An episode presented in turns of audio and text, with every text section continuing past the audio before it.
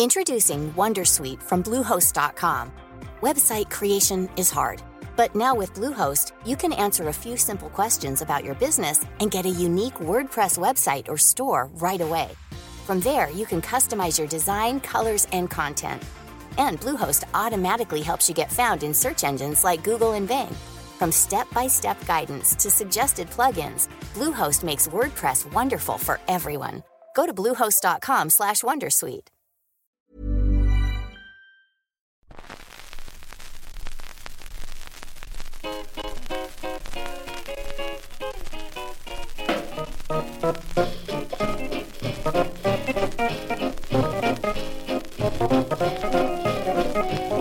Hola a todos, bienvenidos a un nuevo episodio del podcast Hablar, el programa de entrevistas de anightgames.com. Hoy vamos a hablar con Emiliano Labrador, autor del libro El uso del color en los videojuegos, publicado en la colección de Game Studies de Héroes de Papel. Un libro, eh, pues en fin, cuyo contenido eh, es o, o autoexplica el propio título, ¿no? Al final eh, hablo con Emiliano sobre que le llevó a escribir un libro entero sobre este tema, que ya veréis que parece más eh, sencillo o, anticipa un contenido menos eh, quizá extenso o apasionante incluso de lo que al final acaba siendo.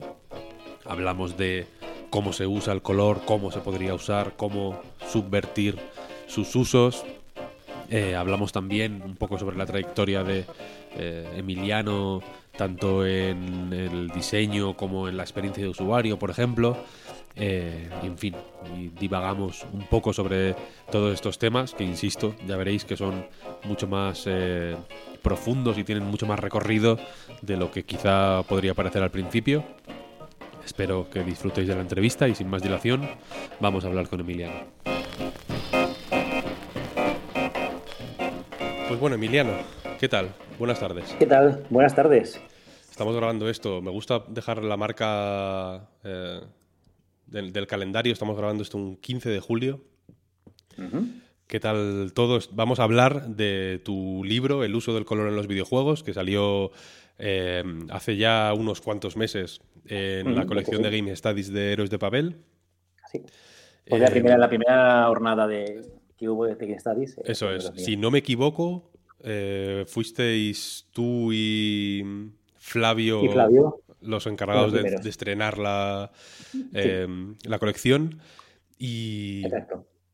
por, por dar un poco de, de background para quien no pueda, o sea, para quien, quien quizá no te conozca eh, así de manera inmediata, tú estás especializado en eh, experiencia de usuario, ¿verdad?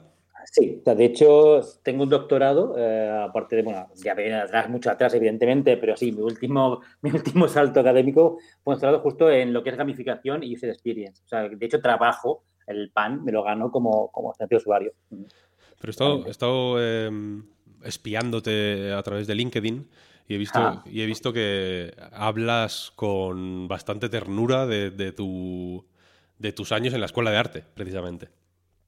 Bueno, porque me gusta mucho y sobre todo me defiendo mucho mi vertiente de diseño. Es decir, yo defiendo que todo es diseño y que al final la experiencia de usuario o el juego o el color en este caso, todo viene de una vertiente de diseño. Entonces, me marcó mucho aquella etapa cuando aprendí las- los fundamentos y la fase de diseño y de hecho lo sigo arrastrando en el buen sentido eh, durante toda mi vida, tanto académica como después laboral como incluso personal.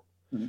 A mí me, me interesó mucho tu libro desde el principio. Yo también vengo de la escuela de arte, de hecho, y, y leyendo tu libro, que como el título, el título no engaña, vaya, eh, va No. sobre el uso del color en los videojuegos.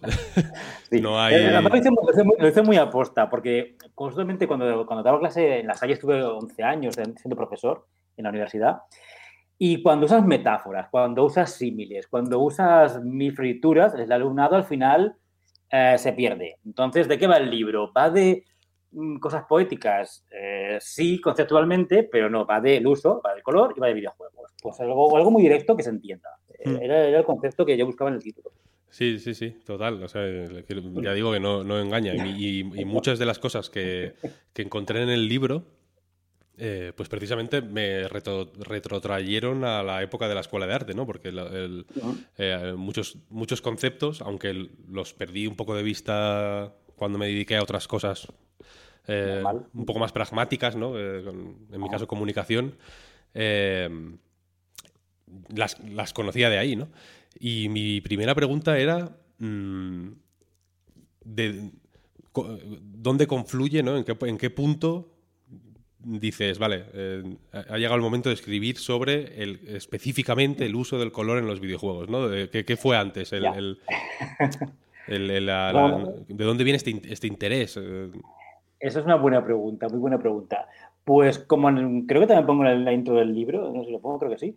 Viene un poco desde, desde que estoy en la escuela de arte y la asignatura de color es la que me explota el cerebro. Es decir, cuando uno va a estudiar arte o una escuela de arte, y hablamos de los años 90 ahora mismo, hace muchísimos años, pues piensas en muchas cosas de lo que es diseño. Yo vengo de la época de que estudias diseñas, imagínate. Eh, entonces, diseño es muchas cosas, pero no es color. Entonces, cuando llegas a la escuela de arte y tienes una asignatura completa de dos años, además, que es color, dices, pero esto no da, para tanto la vaca, es imposible.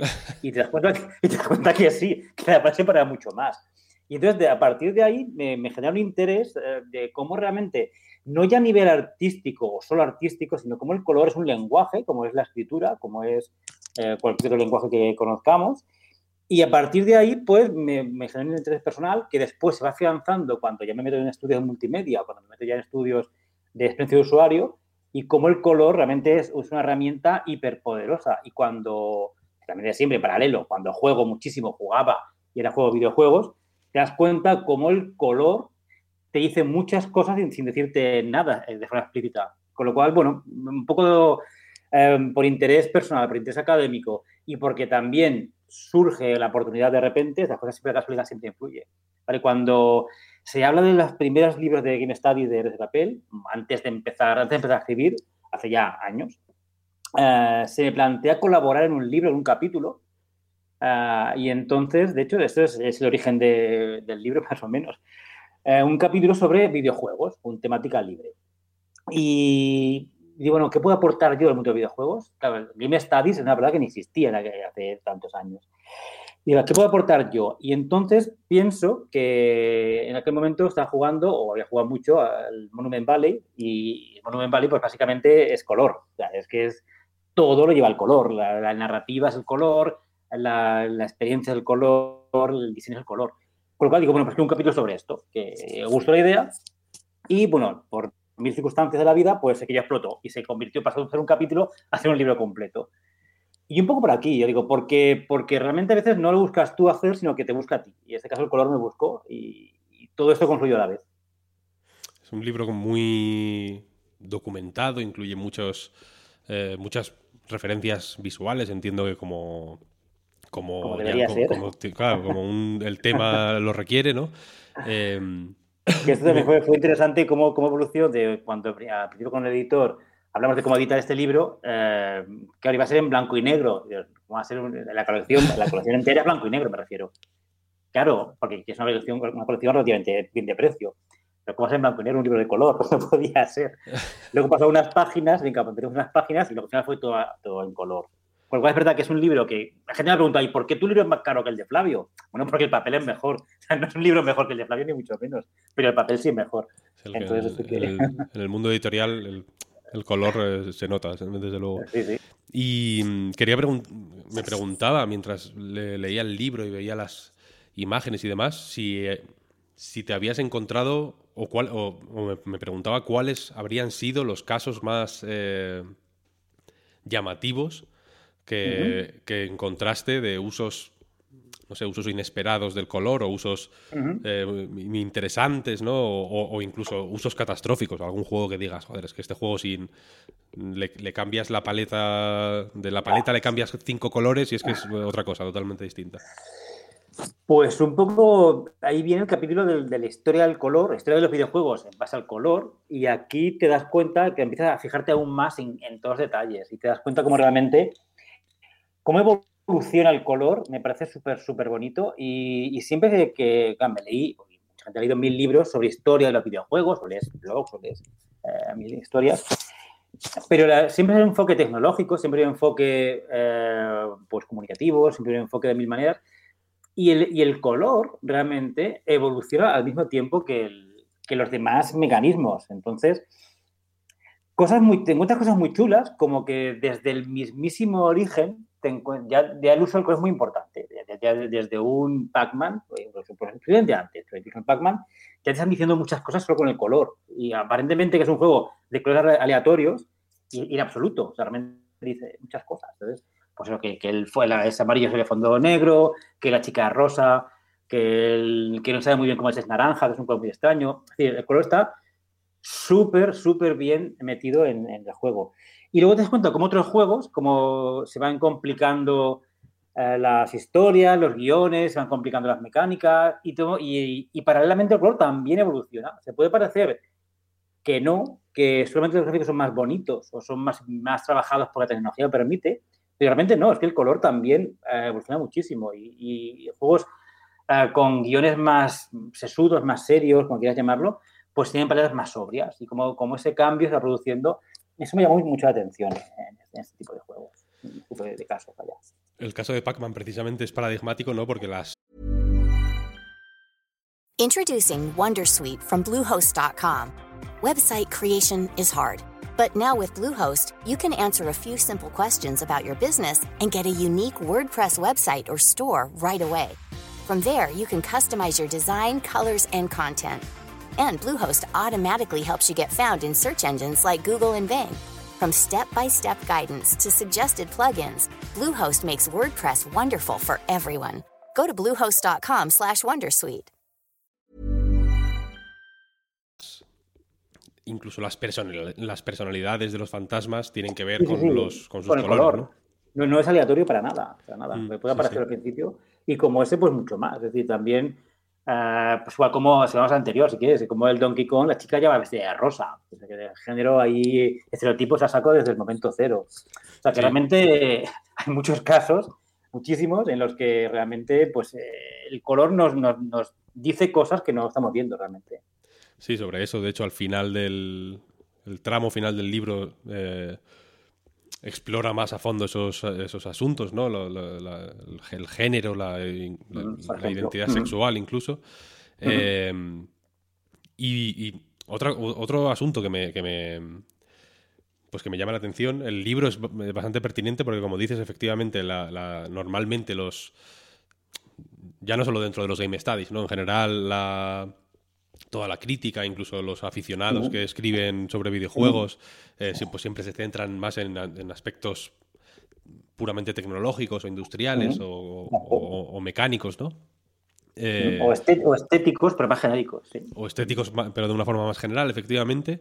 Eh, cuando, cuando el color, el, yo recuerdo los años 90 que la, que la el, el, hecho de poder mostrar más colores, simplemente, uh -huh. era uno de los eh, selling points de, de, sí, de, su, de, Mega Drive versus Super Nintendo, por ejemplo. ¿no? Sí, sí, sí, tal cual, tal cual. La, la, guerra del color fue una guerra muy abierta. Cuando pasó de 8 a 16 a 32 bits, es una guerra súper abierta del color, evidentemente. Ah, y que, que, que, al final, claro, la, la capacidad para eh, mostrar colores era una de las... Eh, uno de los caballos de batalla en su momento, ¿no? Ahora ya pues uh -huh. hay tantos millones de colores que un, un, uno no. más o uno menos ya como Exacto. que no nos importan. Ahora hay otras batallas, pero no esa, no, esa está más que superada porque ya no, no, no va a haber más colores, no va a haber más. Eso Entonces es. ahora es cómo lo usas, pero no el hecho de que tengo más que la competencia.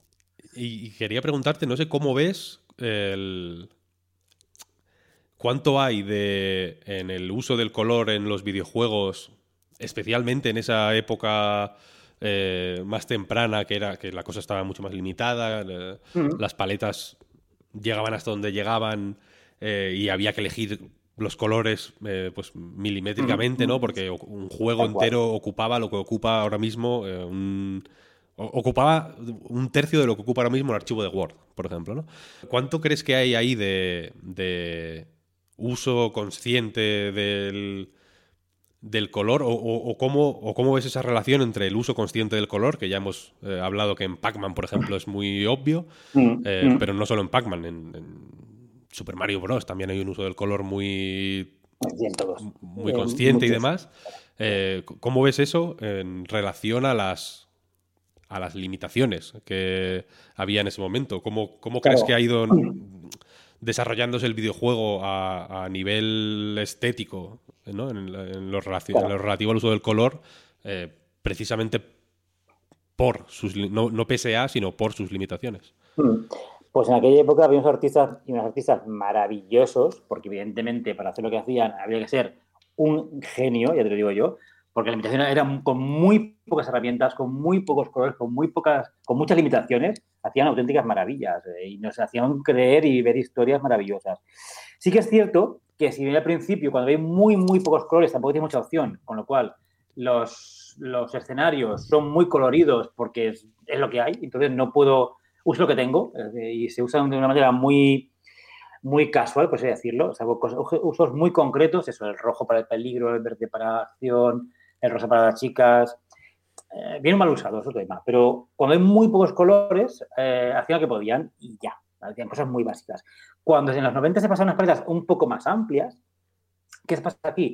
Que realmente lo que hacen es eh, hacernos eh, ver la realidad lo más posible. Es decir, si bien los primeros, por imposibilidad técnica, no se parecen nada a la realidad, un Super Mario, o no, antes, no, antes Mario, un, un Donkey Kong o similares, no intentan imitar la, realidad porque no pueden, porque es porque con cuatro píxeles no puedes, cuando en los 90 hay más colores, más capacidad técnica, sin ser salvaje como ahora, lo que pasa es que se, establece una relación mucho más naturalista. Intentan imitar la realidad lo más posible, dentro de sus limitaciones, para que nos metamos más en la historia. Es decir, no te voy a dar un realismo porque no puedo, pero voy a intentar acercarme lo más posible para que eh, realmente entiendas lo que estoy, vendiendo. Si es un bosque, tendrá copas verdes y troncos marrones, y si te estoy montando el mar, pues tendrá una arena azul y una playa naranja. Eso después, cuando hay mucho más color y mucho más riqueza y mucho más de todo, no hace falta. Ya te puedo poner un árbol azul con el tronco amarillo, porque te vendo otras cosas, te vendo emociones, te vendo eh, una imagen, lo que quieras. Pero en aquella época, aunque hay casos, evidentemente, se tiende mucho al, naturalismo, a que realmente a imitar lo máximo a la realidad para que tú en tu cerebro te imagines que eso es un árbol de verdad, una persona de verdad o una silla de verdad, porque entiendes que ese es el color que tiene que tener una silla o es el color que tiene que tener un árbol. Entonces eh, es un poco, uh, suplen la calidad visual mm, tecnológica con tu capacidad de, en tu cerebro formar esas imágenes lo más realistas posibles en base a que el color te ayude a relacionarlo. El libro se presenta pues de una manera, no sé cómo decirlo, técnica. Es un libro, como, como decías antes, que, no... Em, casi da la sensación de que evita lo metafórico lo que para ir a una claridad explicativa em, muy, concreta, ¿no?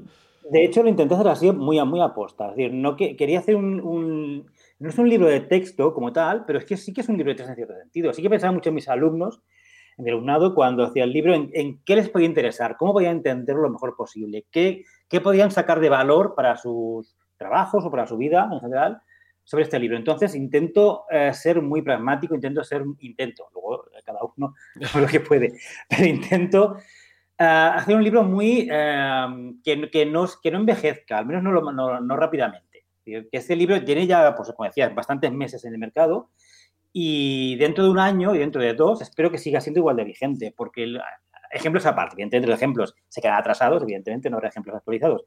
Aunque bueno, de hecho hay ahora una reimpresión se está haciendo, que no tendrá ejemplos actualizados, pero bueno, se está estudiando, si hay una, una segunda edición, sí que cambiarán algunos ejemplos. Pero al margen del ejemplo en sí mismo, del año del, del, videojuego del ejemplo, sí que la intención es que sea un manual de uso mm, pues casi universal, que dentro de un año, dos, tres, aquí o en cualquier país, eh, la información que te da es, es, es muy, muy, transparente, es lo que es, es lo, es lo, que hay. No es mi opinión sobre qué bonitos son los colores o, es, o, un genio que hay por ahí que, con lo que le parece un color, sino que realmente eh, la base es esta, las combinaciones son estas y lo que genera es esto.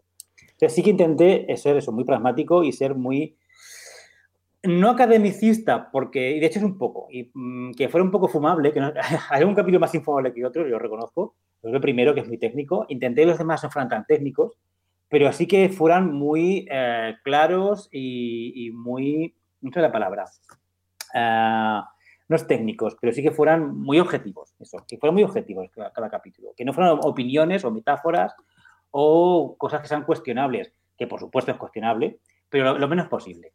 Sí, no, se, nota que no quiere ser un libro opinativo o que... No. O, que esté sujeto a eso, a que, a que, se te maticen las palabras, mm, no, porque se presenta efectivamente, te iba a mencionar la palabra manual, eh, porque... Sí. Es que no es fea, ¿no? No me parece una palabra fea, manual, porque tiene vocación de manual. Mm. Al revés, al revés. Eh, es su naturaleza y, joder, la llevas hasta el final y se, y se nota y queda un libro en ese sentido muy coherente, pero mm, reflexionando sobre este, pues sobre dónde se cruza tu, trabajo como redactor de un manual sobre el uso del color en los videojuegos y la realidad de, la, gente que hace videojuegos, ¿no? Eh, pensaba, ¿cuánto hay de, en, la manera en que se usan los colores en los videojuegos de pues, eh, un uso eh, consciente y motivado por una reflexión objetiva o por, lo que, o por el aprendizaje de un manual y cuánto hay de intuición un poco a tontas y a locas, por así decirlo. Y voy a matizar un momento porque no quiero que quede como que la, gente que hace juegos los hace al tuntún, porque evidentemente hay eh, infinidad de artistas eh, de un talento y un mérito y un conocimiento alucinantes, pero pienso, por ejemplo, en, en, un equipo de tres personas, por ejemplo, ¿no? que, que, de pronto hacen unos gráficos y, y, quizá no tienen un proceso de reflexión súper desarrollado, ¿no? De esto va a ser de este color por esto y por esto y por esto, ¿no? Y esto va a ser amarillo por porque queremos que genere una cierta repulsa, por ejemplo, ¿no? Como, como sí, genera en las dos vertientes, cuando es una empresa pequeñita, un videojuego, tres amigos que se juntan y salen de, de la escuela recién saliditos y tienen poca experiencia, pues no tienen muchos conceptos muy claros, porque no es una asignatura que se dé color. Hasta aquí llega la versión pública de esta entrevista. Si queréis escuchar el resto, la podéis encontrar en patreon.com barra Reload. Ahí también podéis eh, apoyar el resto de cosas que hacemos en A Night Games, desde la web hasta el podcast Reload, recarga activa, etcétera, etcétera. Muchas gracias por escucharnos hasta aquí, muchas gracias por escuchar lo que hacemos y si os decidís por apoyarnos, muchísimas gracias por eso, nos ayuda mucho a seguir adelante y hacer las cosas que hacemos y nada más, nos escuchamos en la siguiente entrevista. Chao, chao.